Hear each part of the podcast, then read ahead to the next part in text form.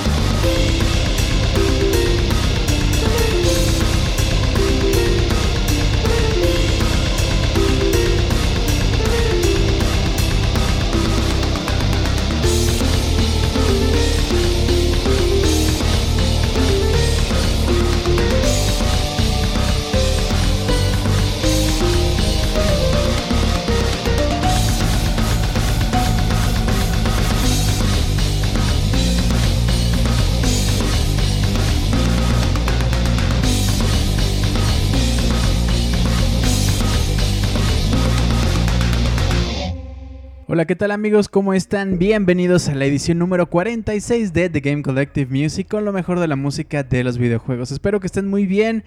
Hoy, miércoles 28 de julio, se nos está acabando ya. Ya estamos en la segunda parte del 2021. Iba a decir 2020, ¿eh? Fíjense. Sigo pensando que el dólar está en 10 pesos y que seguimos viviendo en el 2020. Bueno amigos, pues espero que de verdad la estén pasando muy bien. Bienvenidos a la edición número 46. Hoy tendremos roles increíbles, pero antes... No se olviden seguirnos aquí en Spotify, nos pueden encontrar como The Game Collective, ahí pueden darle seguir. Y si nos están escuchando en Castbox, en iTunes, en donde quiera que sea, les agradecemos un montón que compartan este episodio así como los demás. Gracias amigos por sus preferencias y vámonos de una vez a platicar de esta primer rolita que escuchamos que se llama Scanning Brinstar. Es del juego Super Metroid, este juego que salió para el Super Nintendo Entertainment System por allá de 1994 y cuyo compositor original es Kenji Yamamoto y Minako Hamanu y quien hace este remix perrón acá rock and rollero es The Plasmas. Esta rola la puedes encontrar en el disco Beware The Invasion, que es un gran disco. The Plasmas es un sello de calidad. Y bueno amigos, cinco cosas que no sabían de Metroid. Metroid. Metroid a ver, es que Nintendo como que mm, fueron los 35 años, bueno, primero, fueron los 20 años de Mario y pues ahí sacó una edición especial del 10, ¿no? Del DX XL, muy bonito, este chingón. Luego fue de Zelda y dijeron, ah, mira, vamos a hacer Skyward Sword, este, con el control muy bonito, la Ah, ok, ok. Luego fueron los 30 años de Mario y sacaron un buen de cosas, sacaron una edición de colección de All Stars, si no mal recuerdo fue por los 30 también una celebración de poca madre. Y fue como que, ah, sí, también Zelda, pues ahí, ahí hasta una edición, ahí, pues, pues no sé. Y oiga, señor de Metroid, no, este no. Entonces, y ahora este año se cumplen 35 años de la saga de Metroid y de, Nintendo finalmente decidió anunciar un nuevo juego de Nintendo de Metroid, perdón, que aparentemente lleva un buen de tiempo este siendo pensado y en lo que lo hacían y en lo que decían sí, mejor no. Este Metroid Dread finalmente fue anunciado, pero bueno, esta rola pertenece a Super Metroid y les vamos a decir cinco cosas que no sabían de la saga de Metroid. Metroid número uno. Número uno. Curiosamente, la misión de Samus en SR, el planeta SR388, representó un total de 48 o 51 Metroides en Metroid 2 Return of Samus y Metroid Samus Return, que salió para el Nintendo 3DS, respectivamente. A pesar de que se supone que Samus fue a este planeta, o sea, es un planeta, es una cosa gigante en donde los Metroids viven, o sea, ese es su planeta, pero cuando llegas nada más hay 48, 51 y es como, neta, o sea, 51 Metroids en todo el planeta, bueno, pues así fue como, como quedó. Por cierto, ese, ese, ese Metroid, este, Samus, Return of Samus, está muy bonito y lo pueden conseguir para el 3DS. Número, número 2, número, o dije 3, o dije 4, número 2. Metroid 2, el de Return of Samus, carece de muchos elementos básicos de la saga. Por ejemplo, no tiene una cuenta atrás en ningún momento del juego, incluye, incluyendo la secuencia después de su batalla final del jefe, que eso pasa en casi todos los Metroid. Siempre al principio o al final, siempre, en todos. Piensen, por ejemplo, en este mm, Metroid Prime. En la primera misión llegas a un lugar, matas un montón de jefecitos, matas como un mini jefe o jefe, no sé cómo sea. Y en ese momento empieza una cuenta regresiva. Tienes que escapar de este lugar en 5 minutos o en 7 minutos creo es. O en un poquito más. Pero eso mismo pasa. Metroid Fusion, por ejemplo. Empiezas el juego y llegas a un lugar, matas a unos malitos y de pronto es como tienes que escapar de aquí en tanto tiempo. Y así como corre en chinga. Lo mismo pasa en Metroid, en Super Metroid. Y en Return, en Return of Samus esto no pasa. Y es como, como, what, what. Número, número 3, número 3.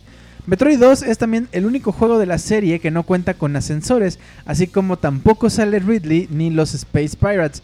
Tanto los elevadores, que son como estos cortes de escena este, que teníamos en Super Metroid y en todos los juegos. Siempre hay un elevador que te lleva como a un área específica y en esa área hay como una ambientación diferente, una música diferente, todo es, todo es diferente, pero todo está como separado. Y en Metroid 2 no pasa. Ridley, que es este como, como pterodáctilo mutante espacial pirata, tampoco sale. Y tampoco salen los Space Pirates. Porque, pues bueno, Ridley siempre está pegado con los Space Pirates. Siempre que ves Space Pirates, siempre hay un Ridley ya sea el mecánico, el real, el muerto, el revivido, el, fusión, el de el de o sea, siempre, siempre, siempre el mecánico, ah, ya dije mecánico, eh, siempre, siempre hay uno. Número, número 4. Metroid 2 es también el único juego, no spin-off, que no incluye el tema principal del título. O sea, la cancioncita principal de Metroid tampoco, el tema de Silence o el tema de Samus Aran, este, que salen en el primer juego. Las tres primeras canciones sí fueron incluidas en Samus Return, que es este eh, remake que le hicieron a, Return of Samus. Esto es súper padre porque siempre que eh, también es otra escena icónica de Metroid, cuando Samus llega a un planeta, aparece la navecita, sale una musiquita, luego sale Samus, sale otra musiquita. Y eso no pasa justamente en Metroid 2. Luego, número, número 4. Hasta Metroid Samus Return, Metroid 2 nunca había tenido su propia música remezclada en un futuro juego o característica de música remezclada. Esto quiere decir que la música que tenía, eh, lo que les decía, hay ciertas canciones que se repiten a lo largo de la saga que en Return of Samus no aparecen y las canciones originales de Return of Samus no vuelven a aparecer en ningún otro juego eh, de Metroid como otras y pasa. Súper raro, súper chistoso. Pero bueno, tampoco es tan raro. La verdad es que en ese momento el Metroid tampoco era una saga así que digas, ¡ay! vamos a echarle todas las ganas. Más bien fue después del Super Nintendo que todo el mundo se volvió loco y fue cuando por fin se volvió una saga gigante. Y finalmente, la número, número, número 5, número 5. Metroid y Aliens, la película, o Alien, eh, comparten muchísimas características. Por ejemplo, ambos involucran a las protagonistas femeninas, Ellen Ripley en Alien y Samus Aran en Metroid, viajando al mundo natal de las especímenes alienígenas LV426 en Alien y SR388 en Metroid para exterminarlos. Ambas, ambos representan una batalla final con la reina de las criaturas, Queen Alien, en Alien y Queen Metroid en, adivinen cuál, Metroid. Y ambos representan a las protagonistas femeninas vinculándose con un niño. En el caso de Ripley es un colonista apodado Newt, mientras que en el caso de Samus es con un bebé Metroid que mete en un frasquito y le dice a la federación como de, ah, toma, cuídamelo y, no lo cuidan y, lo, y bueno, ya pasan cosas horribles. Y bueno, esto fue gracias a que escuchamos Scanning Brainstar del juego Super Metroid. Amigos, esta es la edición número 46. Quédense, tenemos unas rolas bastante buenas. Vámonos ahora con Mario and Yoshi Midley del juego Super Mario RPG The Legend of the Seven Stars y regresamos con ustedes en unos minutos.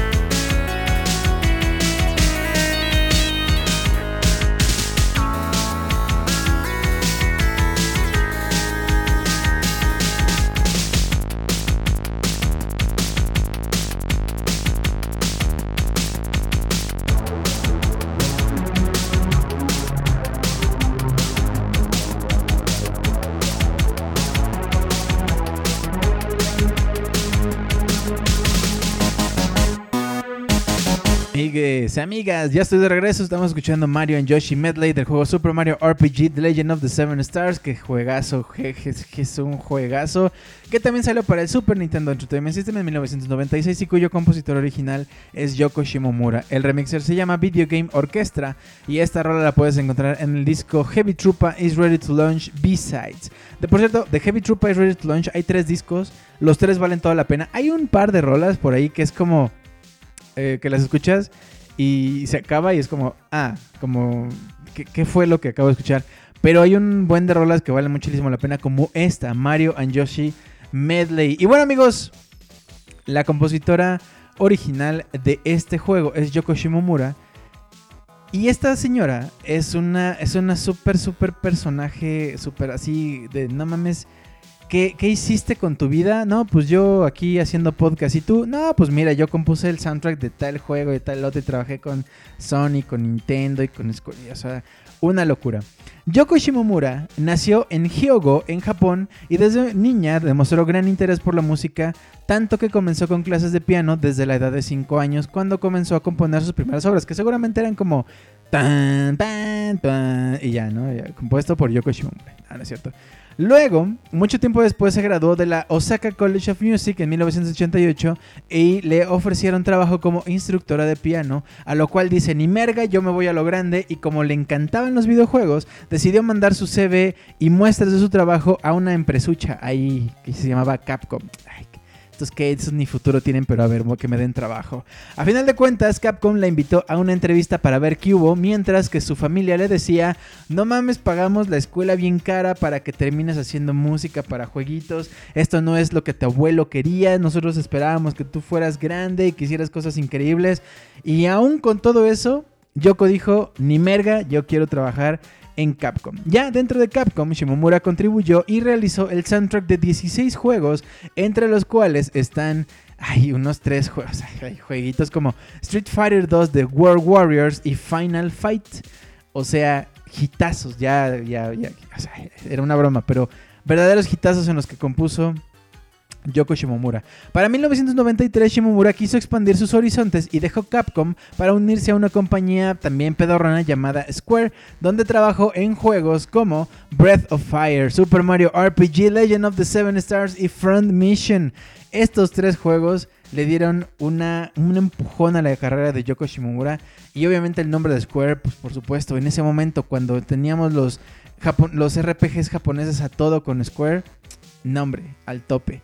Luego de una década dedicada a Square, comenzó a trabajar en proyectos para PlayStation como otros grandes títulos, Parasite Eve, Legend of Mana y Kingdom Hearts. Este último, Kingdom Hearts, fue un hitazo a nivel mundial y lo que la gente más decía añorar del juego era la música. La misma Shimomura ha declarado que este es el momento clave en la historia de su carrera. Y ya después dijo, bueno, sí, también, o sea, Street Fighter también y pues Mario RPG pues también, ¿no? Pero Kingdom Hearts, y pues la verdad es que Kingdom Hearts en poco tiempo vendió 4 millones de copias. 4 millones de personas escucharon la música de Yoko Shimomura, que para por allá de los 2000 era un super logro. Se volvió freelancer luego que se fuera de licencia por maternidad, pero en cuanto le dijeron, muchacho, usted ya puede trabajar, pues que se pone a trabajar o una vez más en Kingdom Hearts y también en la serie de Mario and Luigi y después también en Heroes of Mana. El legado de Yoko Shimomura es impresionante, actualmente realiza conciertos de los juegos a los que dio música y es parte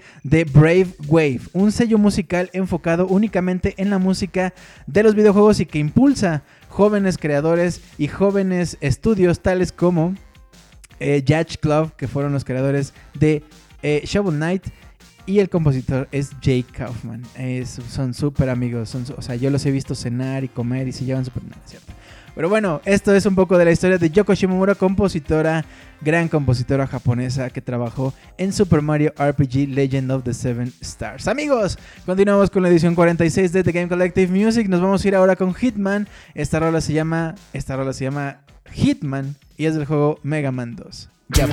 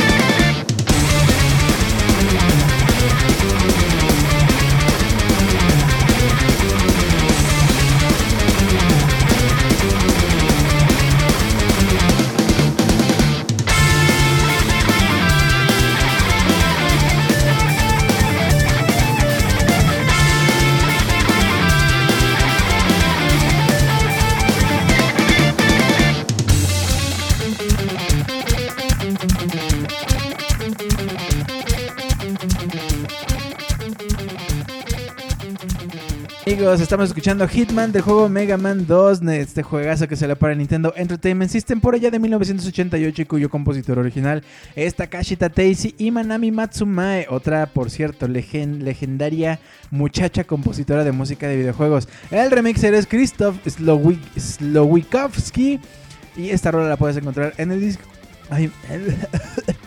en el disco... es que me emociona y me ahogo. En el disco Mega Man, no es que tenga la no es que tenga la garganta inflamada. Este es el disco Mega Man 2 GP Revised. Amigos, la línea temporal de Mega Man, o sea, Mega Man Super Fighting Robot, Mega Man. Este es un chiste para los más, más, más conocedores de Mega Man. Y para los que no, es el tema de, inicio de la serie de la animación eh, que tuvo Mega Man de, de cartoon, de caricaturas este, decían Super Fighting Robot, Mega Man. Bueno, amigos, la línea temporal de Mega Man, de este robot que creció para poder liberar a los humanos de los robots, esos robots que limpian tu piso y que, barren tu porch, tu, tu, ¿cómo se llama? El porche. La entrada de tu casa, yo no tengo de eso, pero, pero anda barriendo allá afuera. Y estos robots un día se rebelan y dicen, no más humano, tú no, me vas a andar oprimiendo, maldito hetero, hetero, hetero humano, antirrobótico, patriarcal, me, las vas a pagar. Entonces se rebelaron los robots. Y bueno, dentro de esta saga hay cuatro este, series principales en Mega Man y los fans les fascina así, con locura y pasión, juntar referencias, easter eggs para intentar trazar una línea temporal completa para las historias este, que, tenemos de Mega Man. La serie clásica de Mega Man desde abarca desde el Mega Man 1 hasta el 10, así como Mega Man and Bass, que no vieron un lanzamiento en Estados Unidos, bueno, en América, hasta que fuera lanzado para el Game Boy Advance 5 años después de su debut en Super Nintendo. La primera serie de secuelas fue Mega Man X, que aprovechó el poder de la Super Nintendo para contar una historia más dramática e involucrada con temas e imágenes disque, disque más maduras este, para un público más maduro. O sea, nada más vemos a Cero ahí partido a la mitad, ahí desangrándose. Y ahí, ahí tampoco es para tanto. Mega Man X fue seguido por numerosas secuelas a través de 8. La última fue Mega Man X 8, aunque la mayoría de los fans encuentran que X5, Mega Man X5 es el verdadero gran final de la serie, como lo demuestra el hecho de que la serie posterior, Mega Man 0, sigue el final de X5 y después está Mega Man ZX que se establece 200 años después del título final de Mega Man 0. O sea, de alguna forma les valieron pizza en Mega Man CX6, 7, X8 y pues nada, ¿quién me importan esos juegos que ya estaban bien raros, la verdad? La realidad también aquí es que Keiji Inafune, que es el creador de Mega Man y después director y después este escritor, y después no sé qué tantas cosas, él está establecido que ese era el verdadero final, pero después le dijeron, güey, toma un montón de varo, ahí te van chingos de varos en la jeta, hazme un nuevo Mega Man X y pues dijo, bueno, pues a ver, voy a hacer otro. Todo el camino al final de la línea de tiempo de la serie de Mega Man eh, es Mega Man Legends, una saga de RPG de acción con estilo un poquito como Zelda, con un fuerte enfoque en la narración de historias y personajes muy fuertes. La serie ZX podría teóricamente haber atado los títulos de Legends, pero Capcom pues tiró abruptamente le jaló al baño y dijo, no, sabes que como que Legends ya no me gusta, como que ZX ya hicimos dos juegos y como que no me gusta, vámonos a hacer otra cosa y e hicieron la serie Battle Network que no encaja en nada en la historia principal porque en realidad es un reinicio de la serie original ambientado en un mundo donde en lugar de la robótica se hicieron avances tecnológicos en el campo de las redes de informáticas en donde nosotros nos conectábamos directo a la red y ahí pasaba toda la acción.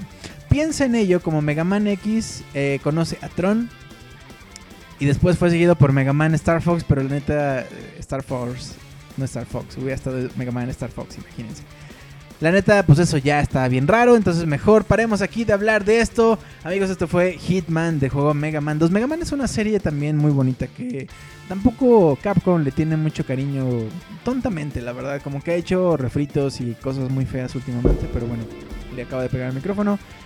En señal de coraje porque ojalá tuviéramos un Mega Man en forma y ojalá no hubieran tirado a la basura Mega Man Legends, caramba, era tan bueno, ya, ya estaba hecho prácticamente, pero bueno, está bien raro a veces lo que hacen las compañías. Amigos, nuestra siguiente canción se llama Midnight's Lament desde el juego The Legend of Zelda Twilight Princess, este juego que salió para el GameCube Nintendo en 2006 y hace poquito salió un remake, una versión HD para el Switch, sí, no, para el Wii U.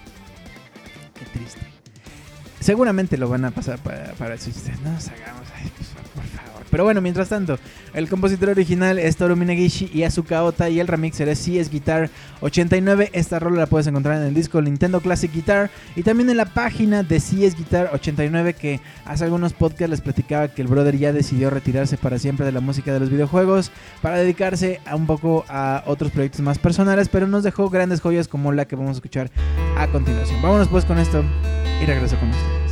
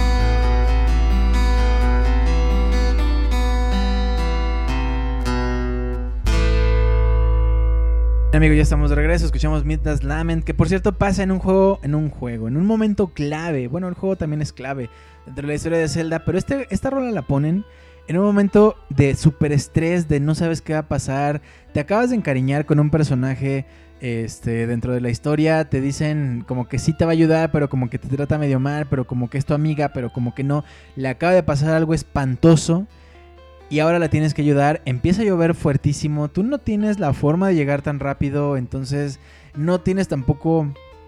O sea, la vas cargando en la espalda, pero como estás convertido en lobo, no la puedes sostener si se te cae. O sea, hay un montón de cosas que están pasando alrededor. La canción, por supuesto, lo que escuchamos es... O sea, es, la cereza del pastel de todo lo que está pasando. Narrativamente, musicalmente, visualmente, todo te está golpeando directamente en los sentidos. Así es Twilight Princess. Y justamente con ese diseño tan extraño, pero tan familiar, pero tan, tan como, como que um, obscuro, pero maduro, pero así fuerte, fuerte.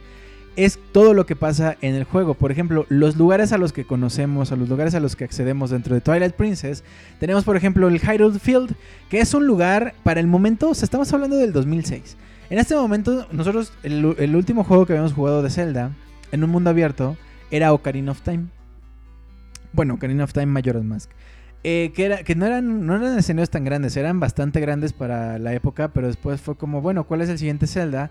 Tuvimos Ocarina, este, perdón, tuvimos Twilight Princess y de pronto era un mundo gigantesco en el que podías andar, gigantesco, así, en el que podías andar en caballo. El caballo se cansaba, madre, si era como de, güey, todavía no llego, todavía no voy ni a la mitad del perro camino.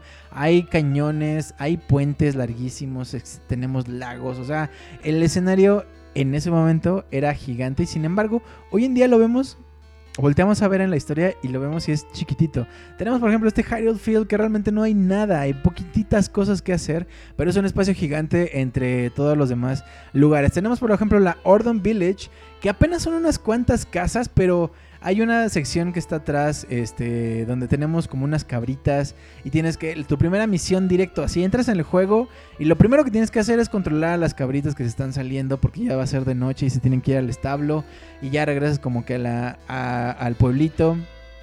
Hay unos árboles, hay un laguito muy bonito, todo muy padre.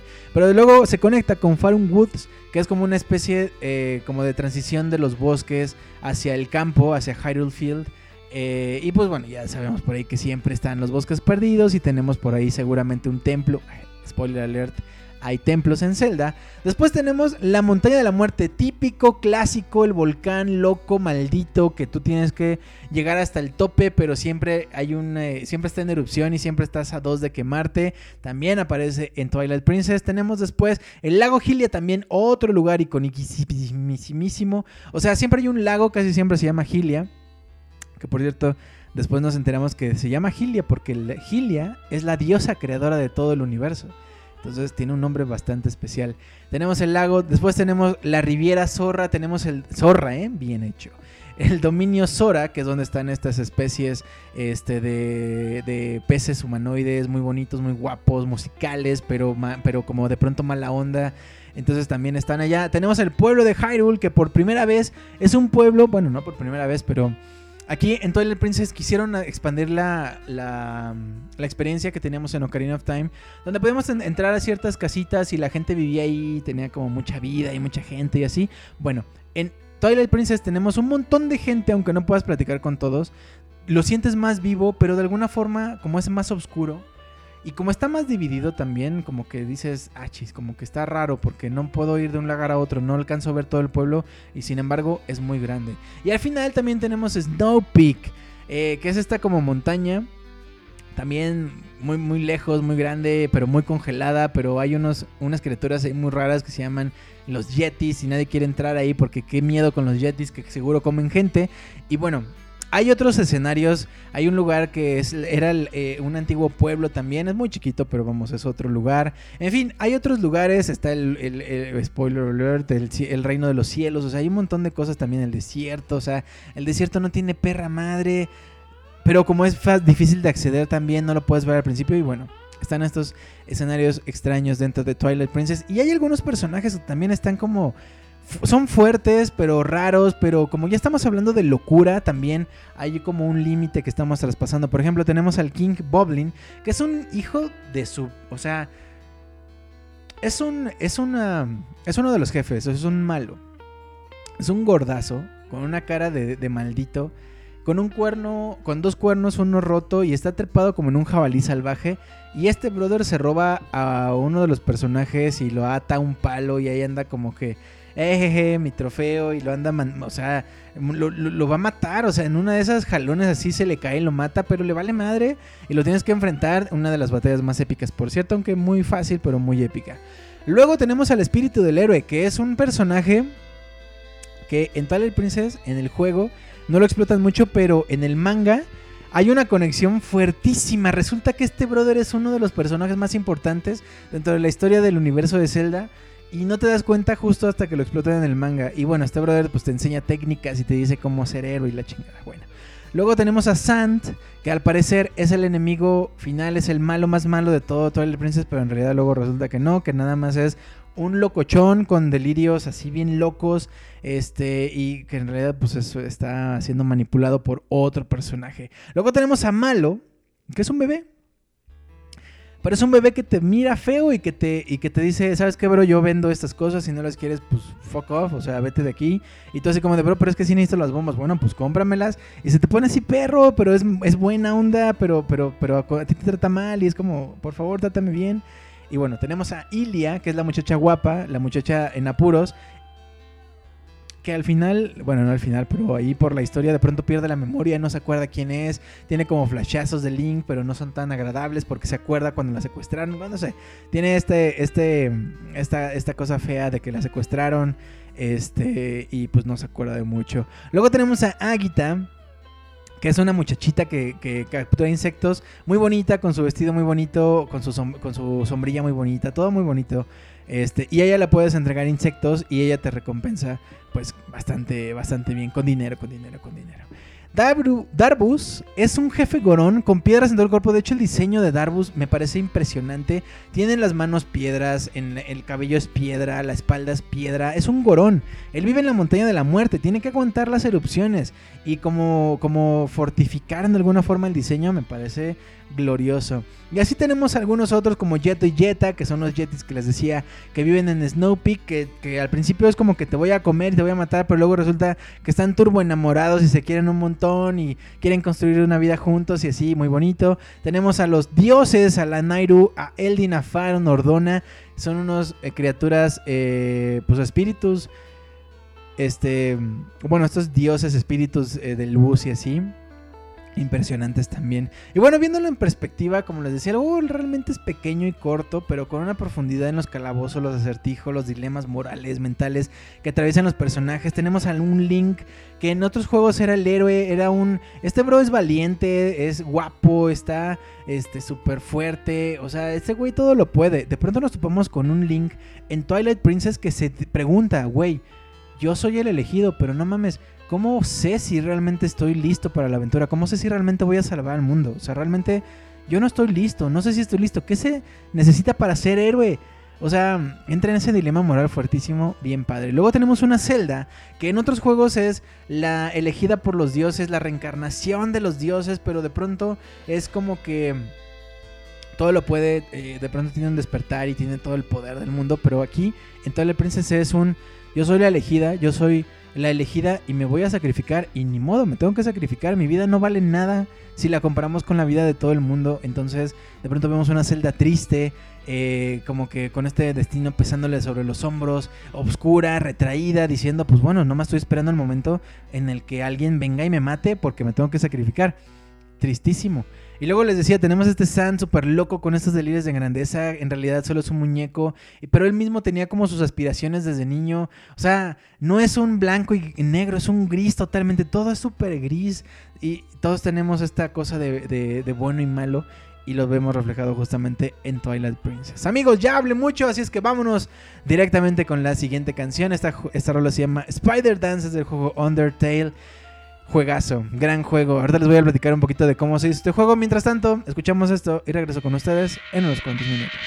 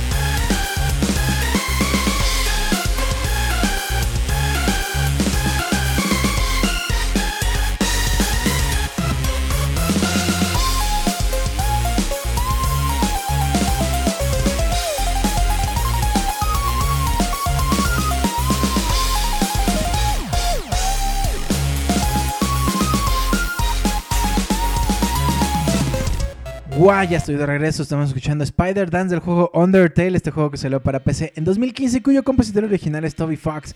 El remix es en PC y esta rola la puedes encontrar en el disco llamado The Great Tale of the Little Ones. Amigos, Undertale es un juego uno de esos juegos indies que ya vemos poco, en donde el, una vez una persona tuvo un sueño y dijo, quiero hacer un juego, esa misma persona hizo el juego, pero los diseños, pero la música estuvo involucrada, pero todo, todo, todo del juego. Undertale, amigos, fue desarrollado por Toby Fox durante 32 meses, poquito más de medio año. Bueno, bueno, de hecho, pues como tres, ¿no? O sea, Tres años son 36 meses. Y lo hice en 32. Pero bueno, el desarrollo fue financiado a través de la campaña de crowdfunding en el sitio web de Kickstarter. La campaña fue lanzada el 25 de junio de 2013 con una meta original de 5 mil dólares. O sea, el brother llegó y dijo yo quiero hacer mi juego, este, voy a meter mi Kickstarter, ojalá algún día me junte 5 mil dólares, que en realidad son 100 mil pesos, o sea, realmente no es nada. Este, la campaña terminó el, el 25 de julio de 2013 con un total de 51.124 dólares recaudados entre 2.398 personas que le dijeron, ¿sabes qué, bro? Si quiero, ahí está tu varo. Y resultó que de los 5.000 que quería, recibió 51.124, que ya es un buen milloncito de pesos. O sea, ya ya le alcanza bastante bien. La creación de Undertale se produjo después de que Fox creara un sistema de batalla utilizando el juego de creación System Marker, System Maker, perdón. Studio quería desarrollar un juego de rol diferente al diseño tradicional que a menudo consideraba aburrido. O sea, él agarró un, RPG tradicional y decía, esta, esta cosa me está aburriendo cabrón, mejor me voy a hacer el mío. Y por cierto, System Maker Studio es un sistema súper fácil de, de, poder desarrollar esos juegos que tú tienes en la mente. Así es que si algún día quieren echarle un ojo, también échenle un ojo. Fox se propuso desarrollar un juego con personajes interesantes y que utilice un medio como un dispositivo de narración un lugar en lugar de tener la historia y abstracciones de juego que estén separados, así es como él lo veía, como que yo voy a entrar a un juego, tengo la historia, pero luego tengo batallas que a, veces no tienen nada que ver con la historia. Él quería hacer que todo estuviera bien integrado. Fox trabajó en todo el juego de forma independiente, además de parte del arte, decidió trabajar independientemente para pues justamente no depender de otros, no estar con que, oye, las texturas, no, espérate, ahorita las hago, oye, la música, no, ahorita. Él dijo, ni madres, en algún momento le ayudaron un poquito, pero en sí todo lo hizo él. Tenía poca experiencia con el desarrollo de juegos, él y sus tres hermanos a menudo usaban RPG Maker 2000 para hacer juegos de rol, aunque pocos fueron completados. Fox también trabajó en varios hacks de ROM ligados mientras estaba en la escuela secundaria, Temi Chang trabajó como el principal asistente artístico para el juego, proporcionando la mayoría de los sprites y el concepto em, del juego. Fox ha dicho que el estilo artístico del juego probablemente surgiría siguiendo, eh, siendo el mismo si tuviera acceso a un equipo más grande de artistas. O sea, lo que les decía, aunque él ya tuviera como más gente, de todos modos seguiría sobre la misma línea que él mismo quería crear. Encontró que hay un hilo psicológico eh, que dice que las audiencias se apegan más a los personajes dibujados simplemente que en detalle, particularmente beneficiándose del uso de gags visuales dentro del arte. O sea, lo que él quería hacer era personajes simples en pixel art, así directo. No, no quiero ponerle poros, no quiero ponerle que la que que el, cabello bien loco, no, quiero hacer personajes simples. Y bueno, Undertale, mis queridos amigos, es un exitazo. Nada más pensar en el Kickstarter, después lanzado en, bueno, lanzado en un principio en PC y después en consolas, en PlayStation 4, en Xbox, llegó hasta el Switch. Está en todos lados, es un verdadero éxito. Y a mí me encantan estas historias donde la gente de pronto un día dijo, tengo una idea, voy a conseguir los propios medios y logró el éxito. Obviamente, hay otras personas, otros desarrolladores que intentaron hacer lo mismo y quedaron en el camino y después tuvieron otra oportunidad y lanzaron algún otro juego.